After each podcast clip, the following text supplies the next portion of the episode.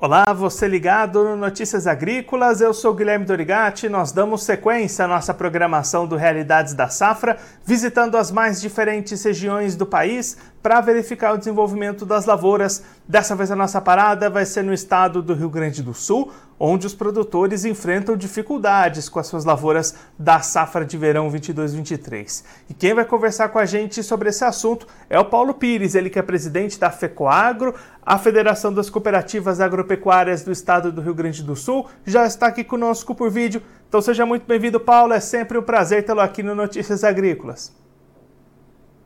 Prazer é meu, Guilherme. Eu tenho, infelizmente, né, a gente tem que trazer no Notícias Agrícolas é, notícias negativas, né? Mas o Rio Grande do Sul, então, infelizmente, enfrenta uma nova estiagem. Chega a estiagem de grandes estragos que foram feitas o ano que aconteceu ano passado, né, que fez grandes estragos.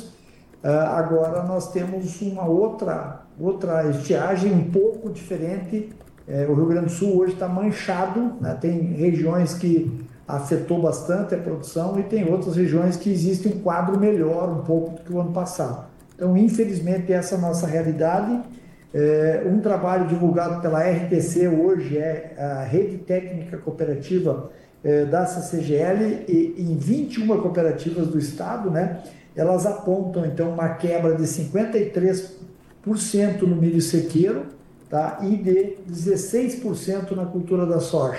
Tá? Esse é, seriam os dados referentes agora ao dia é, 16 de janeiro. Tá? Então, nós podemos ter, inclusive, é, agravado essas perdas. E aí, Paulo, como você destacou, né, é, essa situação é bastante manchada, tem regiões melhores, regiões piores. Você passou esse número 53% no milho, por exemplo, mas tem algumas regiões que esse percentual de perda é ainda maior, né? Perfeito. A, a análise é feita por 21 cooperativas, né, numa média ponderada, onde se, claro, se considera o tamanho das áreas, né, Guilherme? É, mas elas variam de 20% de quebra no caso do milho a 80% de quebra.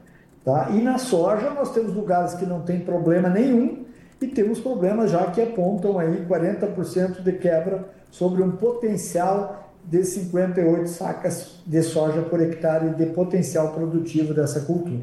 E para a gente entender um pouquinho melhor, Paulo, quais que são essas regiões do Rio Grande do Sul que estão sofrendo mais com a estiagem nesse momento? Eu, olha, essa, Guilherme, é uma questão mais difícil, tá? É, ela é uma questão, como te disse, manchada. Nós temos, por exemplo, só como exemplo, né? Aquela região mais quente no Rio Grande do Sul, na, na fronteira com a Argentina, ali, aquela região das missões, ela está mais castigada. E você vê como as coisas fecham, né? Porque nós temos sérios prejuízos à agricultura da Argentina. Né? Então, nós temos praticamente naquela região o mesmo clima da Argentina, e isso traz, até o momento, traz é, problemas sérios. Existe uma torcida muito grande para que amanhã exista uma, a previsão de uma entrada de uma frente fria no Rio Grande do Sul, mesmo que ela não seja é, de forma ordenada, né? É, nós temos uma expectativa muito grande por chuvas, porque é urgente que aconteça. Inclusive, além da questão das culturas de verão, milho e soja, nós temos problema no leite, nós temos problema na agricultura, na, na pecuária de corte, principalmente nos campos nativos, em alguns lugares nós não temos mais águas para os animais beberem, entendeu? Então isso tem acarretado muita ansiedade ao produtor gaúcho. E aí, Paulo, a gente acompanhou né, ao longo do, da última temporada um, problemas muito sérios aí no estado, como você destacou. Esse ano, novamente, como é que fica a vida do produtor diante desse, dessa repetição de problemas? Fica cada vez mais complicado lidando com contas, com vencimentos, né? Então, Guilherme, essa, essa é o grande, esse é o grande desafio, né, Guilherme? O, Rio Grande do Sul, de certa forma, né, ele teve uma, vamos dizer assim, um, um, período agora de carência, vamos dizer assim, de 2012 a 2020, praticamente não houveram secas significativas no Rio Grande do Sul. Mas agora, então, é a segunda seca, né? E isso é muito difícil, porque o custo de produção está muito alto. Então, o ano, que, o ano passado, pelo menos, o produtor estava mais é, é, precavido, com questão de seguro, enfim, né? É, e o custo não era tão alto. Então, se, se, se deu esse tombo, vamos dizer assim, né, os, os, próprios bancos prorrogaram a maioria das contas, enfim. Agora, esse ano, com o custo de produção que foi muito alto, né, É, os seguros já mais receosos, então a oferta de seguro ela foi menos generalizada, né? É, nós nos preocupamos muito, nós das cooperativas, estamos muito preocupados com essa questão financeira e social, né? Do pequeno produtor, principalmente, a questão é social, né? Mas do produtor, de uma forma geral, nós estamos muito preocupados com as perdas econômicas que esses produtores podem sofrer, é, acumulando um ano para o outro. E aí, Paulo, nesse cenário, que tipo de ações ou de trabalho as cooperativas, as entidades podem fazer para tentar minimizar essa vida do produtor? Existe aí conversas com é, entidades, com o governo, para tentar de alguma forma minimizar essas, esses efeitos? Guilherme, veja bem, ó, é, a gente, a, o cooperativismo ele tem uma característica, né? Além de nós termos negócio com o produtor, afinal, as cooperativas, o dono das cooperativas é o, o associado, é o produtor, né? É, nós temos essa questão que nós demos muito valor, que é a representatividade política desses produtores, né? Que eles não podem individualmente é, ter essas demandas, né? Nem oportunidade normalmente não tem. Então, o que, que a gente faz? A gente já teve essa semana, por exemplo, uma reunião com o, uh, o governador do estado aqui em exercício, né? É, e, e, tratando dessas questões basicamente de uma forma muito direta, tá? através de, de coisas mais simples, tipo troca-troca de semente, enfim, prorrogando uma de perfuração de poços, onde tem, por exemplo, esse produtor que tem dificuldade é, de dar água para os seus animais e até alguns municípios, tá? É, mas a gente evoluiu e, e, a gente começa a discutir a questão do, do, da liberação quanto antes do, dos recursos pelo seguro, né, para esse produtor ter uma atitude, é, de ter uma nova atitude no sentido de, de, de virar essa página e ir para frente, né? Afinal, a gente temos que confiar que vai chover novamente, né? E num segundo momento se organizar, né? Até para o governo do estado ser o nosso porta-voz de todas as entidades, de todos os, os, os, os atingidos, né? É, para nós termos aí sim prorrogações de conta a nível federal, quem sabe um, um recurso né, que seja com a destinação para o produtor enfrentar. Agora são dois anos de estiagem, não é um só. Então tudo isso está sendo discutido e o governador tem sido muito aberto conosco é, para nós conversar sobre isso, afinal a culpa não é do produtor, é do clima e aí foge do nosso controle. Paulo, muito obrigado pela sua participação, por ajudar a gente a entender um pouco melhor esse momento difícil vivido pelo produtor aí do Rio Grande do Sul. Se você quiser deixar mais algum recado ou destacar mais algum ponto para quem está acompanhando a gente, pode ficar à vontade. Não, eu que agradeço né, imensamente, Guilherme, né, é, é uma satisfação estar falando com vocês, né, Notícias Agrícolas. E eu queria também falar sobre a questão estruturante. Né? Nós, desde faz mais de dois anos já que nós temos um trabalho muito sério aí com o pessoal da Procuradoria, né, com o pessoal que é responsável pelo cumprimento da lei, na questão do armazenamento de água e de irrigação. Eu não vejo outra alternativa no Rio Grande do Sul estruturante, né, a não ser ela fortalecer, é, através do setor público, uma política pública de incentivo à irrigação.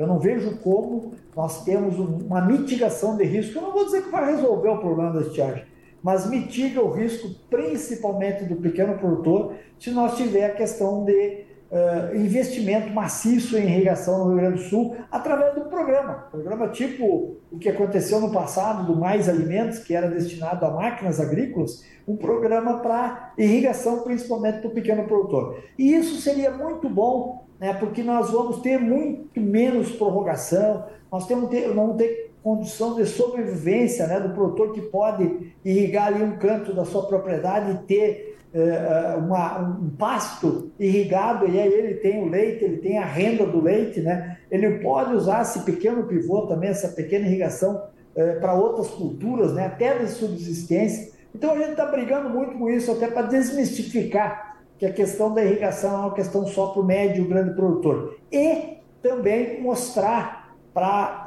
as autoridades, né, principalmente eh, os procuradores e promotores, que são os cumpridores da lei, vamos dizer assim, né, que nos impõem o cumprimento da lei, que a armazenação de água, né, ela só traz vida, traz vida para a fauna e traz vida para a flora. Então, ou seja, aonde nós reservar água, nós temos incentivando a vida e isso acontece em todos os lugares em que se faz armazenagem de água e se faz irrigação. Paulo, mais uma vez, muito obrigado. A gente deixa aqui o convite para você voltar mais vezes, a gente seguir acompanhando o desenvolvimento das lavouras, do agronegócio do Rio Grande do Sul. A gente espera que das próximas vezes que a gente conversar com notícias melhores para os produtores aí do estado. Um abraço, até a próxima. Verdade, um grande abraço. Esse, o Paulo Pires, ele que é presidente da FECOAGRO, a Federação das Cooperativas Agropecuárias do Estado do Rio Grande do Sul, conversou com a gente para mostrar um pouquinho como é que está a situação lá das lavouras da safra de verão 22-23 no Rio Grande do Sul, estado que enfrenta pelo segundo ano consecutivo problemas com falta de chuvas, estiagem e dificuldades no desenvolvimento das plantas. Olhando para as lavouras de milho, Paulo destacando uma perda média no estado de 53% do potencial produtivo, mas essas perdas variam de 20% até 80%, dependendo da região do estado. Já para a soja, a perda já é de 16% na média, mas também vai variando, podendo chegar até a 40% nas regiões mais afetadas. O Paulo destacando a região das Missões, ali próxima à divisa da Argentina, como as regiões mais afetadas pela falta de chuvas lá no Rio Grande do Sul nessa temporada 22-23. E aí, diante desse cenário, trabalho da FECOAGRO, de outras entidades ligadas ao setor lá no estado de conversar com governos, com entidades, para buscar algumas soluções. O Paulo destacando conversas avançando com o governador do Rio Grande do Sul para buscar recursos, para buscar prorrogamento de algumas parcelas, buscar uma antecipação do pagamento de seguros para tentar de alguma forma amenizar esse impacto que está sendo bastante grande para o produtor gaúcho. O Paulo até explicando aqui para a gente que no ano passado o produtor vinha mais capitalizado, tinha um custo de produção menor e tinha mais seguros investidos nas lavouras. Por isso, essa, esse problema de estiagem, apesar de ter sido maior no ano passado, foi até melhor enfrentado pelo produtor. Nesse ano, com seguros mais receosos, custos de produção maiores e as perdas financeiras da safra passada, a situação tem ficado mais complicada, inclusive gera preocupações sociais para aqueles pequenos produtores, produtores de subsistência que têm uma pequena produção. Esse é um caso mais preocupante que a FECOAGRO também está acompanhando de perto lá no Rio Grande do Sul. Bom, eu vou ficando por aqui, mas a nossa programação continua. Você pode acompanhar a gente no canal do YouTube do Notícias Agrícolas, assistir os nossos vídeos, as nossas entrevistas. Também aproveite para deixar o seu like, curtir, mandar sua pergunta, o seu comentário, interagir conosco e com a nossa programação. Outra opção que você tem é clicar no sininho, assim você ativa as notificações e fica sabendo de todas as novidades do Notícias Agrícolas. E siga a gente também nas outras redes sociais, no Instagram, no LinkedIn, tem notícias agrícolas em todas as plataformas. A nossa programação volta daqui a pouquinho, então continue ligado no Notícias Agrícolas.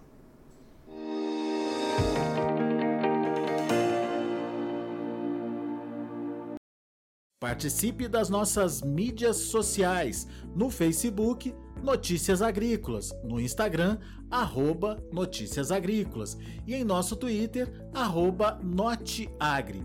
E para assistir todos os vídeos, se inscreva no YouTube, na Twitch, no Notícias Agrícolas Oficial.